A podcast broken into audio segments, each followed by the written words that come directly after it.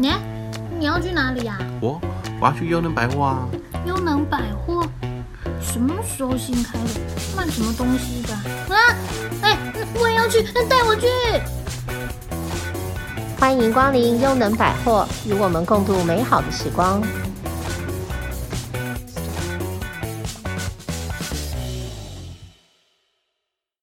各位听众朋友们，大家好，我是主持人花生壳。不知不觉又快过年了，想到要大扫除，我就觉得很头痛。虽然我每次在告诉自己大扫除很简单，最重要的就是实施断舍离的精神，像是把用不到的物品啊打包送人啊或丢掉啊，家里的杂物减少了，身心灵也会一起被整理得干净利落。这就是过年大扫除的精髓。虽然我自己说的一口好道理哈，但是每次大扫除的时候，就会产生了一些像是丢掉好可惜啊，先不用丢啊这样的想法。对，结果到最后就发生了一件事情，就是怎么房间还是长得差不多呢？对，我相信大家一定都会有跟我一样的困扰，所以我今天邀请到了这个生活智慧收纳断舍离达人 Claire 来为大家指点迷津。让我们欢迎 Claire。嗨，大家好，我是 Claire。Hello。上一次其实我们也有邀请到我们专家克莱尔来为大家谈论到有关于长辈的居家收纳断舍离的一些观念跟理念。是的，那今天上的菜是？今天吃的这一道是属于总会。总会？是的，是的，包括了家里的长辈啊，还有孙子啊，那三代同堂住在一起的话，会产生的一些整理的状况。哦。从长辈来到三代同堂，对不对？对，没错。还有不再是只针对长辈啊，家里面有一些身心障碍的需求啊，或者是说中年人有一些中风啊、疾病上的问题，家里面需要整理，这也都是现在人都会遇到的状况。嗯嗯嗯，我想大家最常面临的就是听起来很简单，但是到底为什么没有办法整理成你想要的样子的原因？原因其实蛮多的，嗯，但一般人的话呢，我们都会注意力集中说，好，我今天进到这个房子里面，可能他堆了很多的东西，大部分堆的位置都会是在房间，然后还有说是在公共空间，嗯，会在这两个空间堆的比较多一点。那不过最重要是因为我们人都在生活在这个房子里面，有很多个人的习惯啦、行为啊、思想，跟你根据物品上来的感受，所以你的堆放也会不同。因为我前阵子也去听了一个相关的课程，嗯，最近好像很夯这个议题，对，这个议题非常夯，嗯嗯。然后听到所谓的豪宅，我们住了，不要让豪宅变成豪宅，对 对对。对对，我觉得蛮有趣的，是。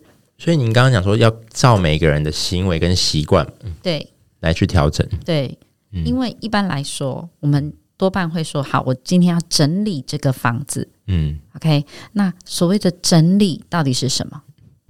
那整理从哪里开始？整理其实要从我们的思维开始，从人的出发点，因为环境是固定不变的，但是我们的思绪不停的在变动。对，所以如果你的思绪没有先理清楚，你并不知道自己要怎么去把这个环境变得成为你想要。你都不知道你想要不知道想要的到底是什么。对对对，所以当你还不确定自己想要什么的时候，你就没有办法知道我要怎么去整理它，就会没有目标性。所以我在整理之前，我就先定定，比如说我要空出一个多少的空间，这样我今天的目标是要把这边整理干净，挪出一个空间。对，但是为什么我想要挪出一个空间？哦，于是乎，我们就应该要先想，是不是说我可能有一个目的？嗯，OK，比如说我们全家人住在一起，嗯，好，那我们可能常常觉得大家都在家里面找不到东西，好，或者是说妈妈要找东西觉得很麻烦，嗯，OK，或者是我觉得妹妹把玩具丢在现场，我觉得很讨厌，嗯，好，那常常会争执，于是乎我们就会想说，那我是不是要往说家人的情绪上的和谐去发展？这个就是我们的目的。哦，那怎么达到这个目的？就是你刚刚说的啊，那所以我要整理空间，空间。如果现在我已经有目标了，我已经想好为什么我要整理啊，然后想要达到怎样的目的，嗯，再来我该怎么做呢？好，要怎么做呢？其实我们都先不看后面怎么做，我们先想前面这一端。嗯，我们从整理开始，就是刚刚我们一开始有说了，从整理思绪、思维的部分开始。嗯，那当然，在家庭生活，今天我们总是依照总会嘛，哈，总会就要考虑家里有很多成员 member，那我们的考虑开始就要从 member 开始，嗯，不只是我一个人想改变，啊，当然我一个人的目的是我想要有一个更幸福美满的家庭，但是我的 member 们有什么样的想法？等于使用这个空间的所有人都要考虑到这样。对，那没有一定要怎么整理，并没有，因为每一个家庭都是不同的个体去形成的。嗯，每一个人都有每个人自己的习惯。嗯哼哼。哦，有的人就是呃喜欢唱歌，有的人喜欢弹琴，这都是不同的兴趣。有人喜欢画画，那但是相对在同一个空间中，对彼此都会构成一定的影响。嗯哼。好，那所以我们在整理的时候，我们都必须要先厘清每个人的习惯，然后去尊重每个人的个体。那我们再来厘清这个我们要怎么整理的计划，就是要以人为出发点。对。不能说我可能就是不停的丢东西，其实整理不是不停的丢东西，整理是我们怎么把现有的空间把它变成容易化、容易取、容易拿、容易，收回去，嗯，这个都是一个方向跟目标。因为太复杂，大家可能也做不来。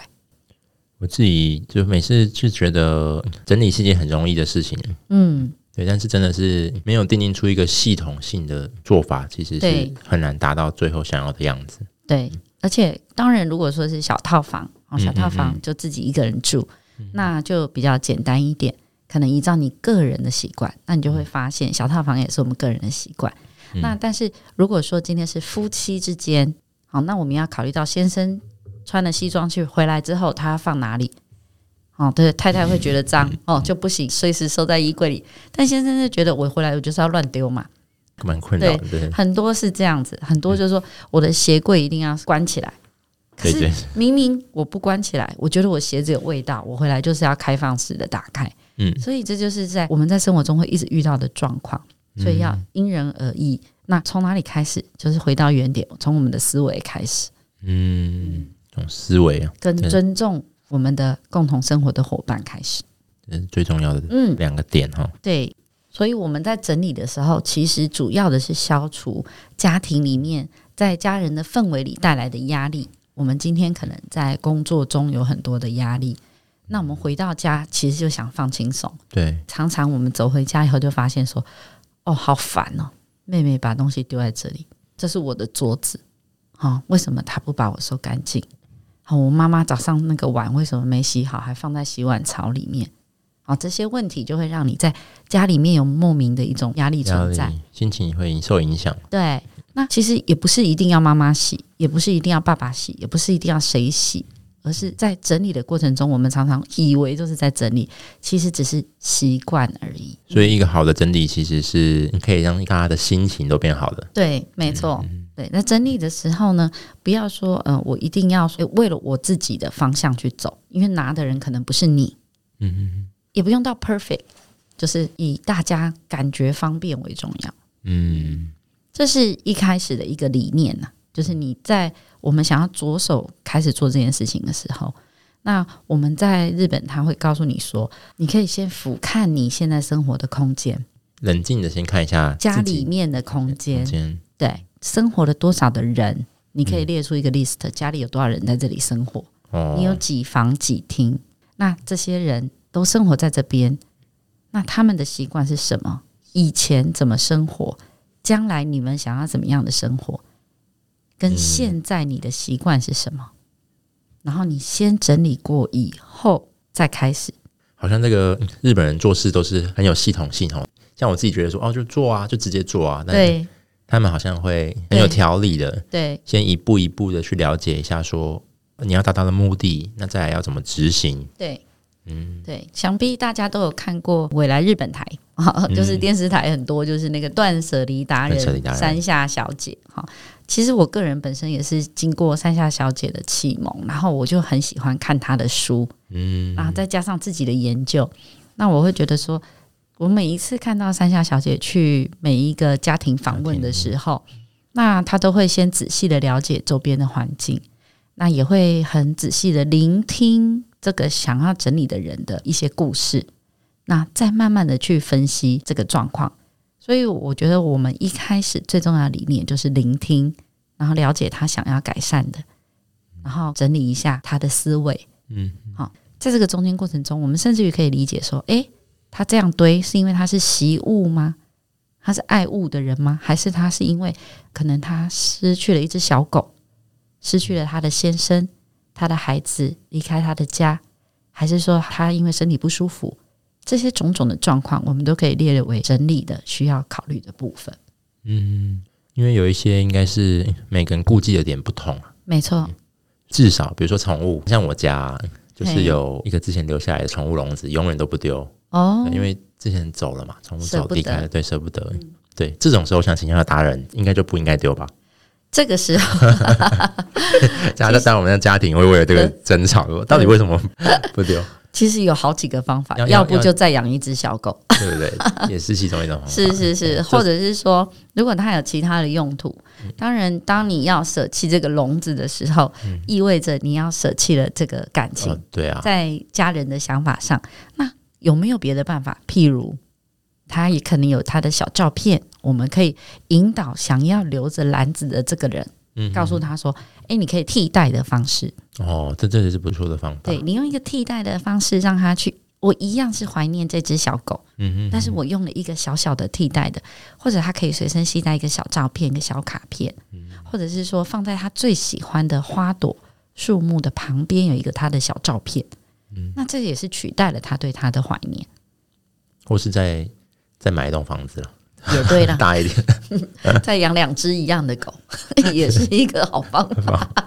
不行不行，不能取代啦。果然，我们这个是一个很好的建议。可能下次我们就会有宠物店的置入行销来了。然后，例如说，我们刚刚有说了，我们在看《断舍离达人》这个电视的时候，我前两天有一个很深的感触。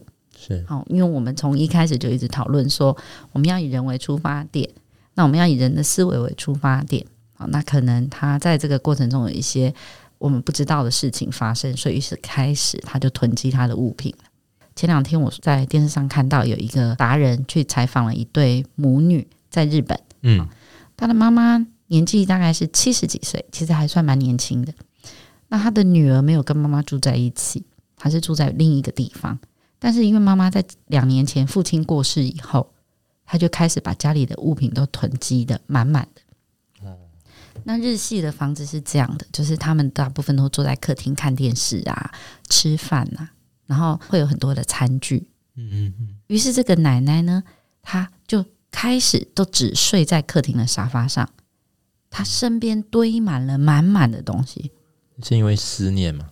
对，一方面是因为思念，因为他没有动力，他失去了他人生意味的另一半。嗯，那再来也没有人帮他整理，他忽然之间不知道自己的生活应该要做什么，因为另一半没有，他不需要起来煮饭，他只需要赖在那个沙发上看电视。嗯，但是他的女儿觉得他的妈妈不应该是这样，因为还七十几岁，很年轻，他应该要很有活力。对，于是乎，他的女儿就想请了达人来帮他们打扫，帮他们整理。嗯那达人就来了一个团队了，那就是刚刚跟各位说了，那个团队就帮他们询问啊，怎么做怎么做啊？OK，那询问完之后，达人就开始做了，也经过本人的同意，本人也觉得说，诶，他这么年轻，他应该还要可以动起来，他也该放下他跟先生的这些过去，开始往前走去。好了，于是就开始整理了，当然就经历了好多的整理的过程，好，丢东西不丢之类的过程，但是呢。很神奇的是，在摄影的工作人员就发现了，只要断舍离达人大家在打扫的时候，嗯，妈妈都很乐意配合。对啊，为什么？原本女儿说不是说不通吗？对，那女儿回来要帮忙的时候，妈妈就生气，什么都不愿意丢弃，嗯、然后只要两个人遇在一起就吵架，这是常常会发生的事情。于是乎，就在趁女儿不在的时候，工作人员就问了：“哎，妈妈。”为什么你每次来都要骂你的女儿？好，这样，那妈妈就说出她心里面的一个纠结的点啊。妈妈就说：“我觉得我的孩子是用以上对下的态度跟我说话。”哦，所以有的时候其实不是不愿意做，只是你在做沟通的时候，对的这个语气，对对，会影响到态度，会影响到我们接受的意愿，就对。那我们没有顾虑到说妈妈的感受。妈妈说她的女儿好像是指使她 一定要丢掉的这个行程，所以妈妈就不开心，她不要。但是工作人员用他的态度、耐心、细心的去聆听他要跟不要的需求，于是他愿意同意。当然，在这件事上，我自己也想了一下，呃，因为我自己的家人也年纪比较大，是不是我往往也是在请他整理的时候，我也用了我自己的方法，而没有聆听他的感受，难怪他永远什么东西都不愿意丢掉。那所以我们在整理的时候，这一集我们想要告诉大家的是。最重要的是要整理你的思绪，当然也要仔细去聆听，要整理那个人他的需求，他遇到的问题，那用一个对等的口气去跟他表达我们的渴望需求会比较重要。我来帮大家总结一下我们专家说的，所以要成为一个断舍离达人，第一步首先呢是要当一个沟通达人，对不对？对，嗯嗯，对对对，要站在对等的角度去考虑对方的想法。这个是我非常推崇日系的一个，在不管说是在家里的整理啦，啊、嗯，或者是说之前我们在日本有上过关于辅具这一部分的课程，嗯，在我们在帮别人设计辅具的时候，也要先从聆听开始，嗯，才知道要解决什么问题嘛。对，以人为本。对，聆听在我们的生活中可以用在各种事情上面，包括你的工作、你的沟通、朋友之间。然后你的长官呐、啊，或者是你的家人呐、啊，都是非常好的。嗯，好，那因为时间的关系，这集我们这边专家帮我们分享了一些关于断舍离理念的部分。那大家一定就觉得很好奇，说我一直没有听到怎么执行。是，那我们会在下一次的节目再为大家访问一下专家。那我们今天就到这边喽，我们下课喽，拜拜，拜拜。